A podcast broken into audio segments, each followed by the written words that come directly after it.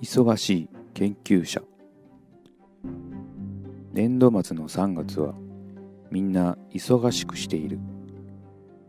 研究をしている私も3月は資料をまとめるのに毎日忙しい。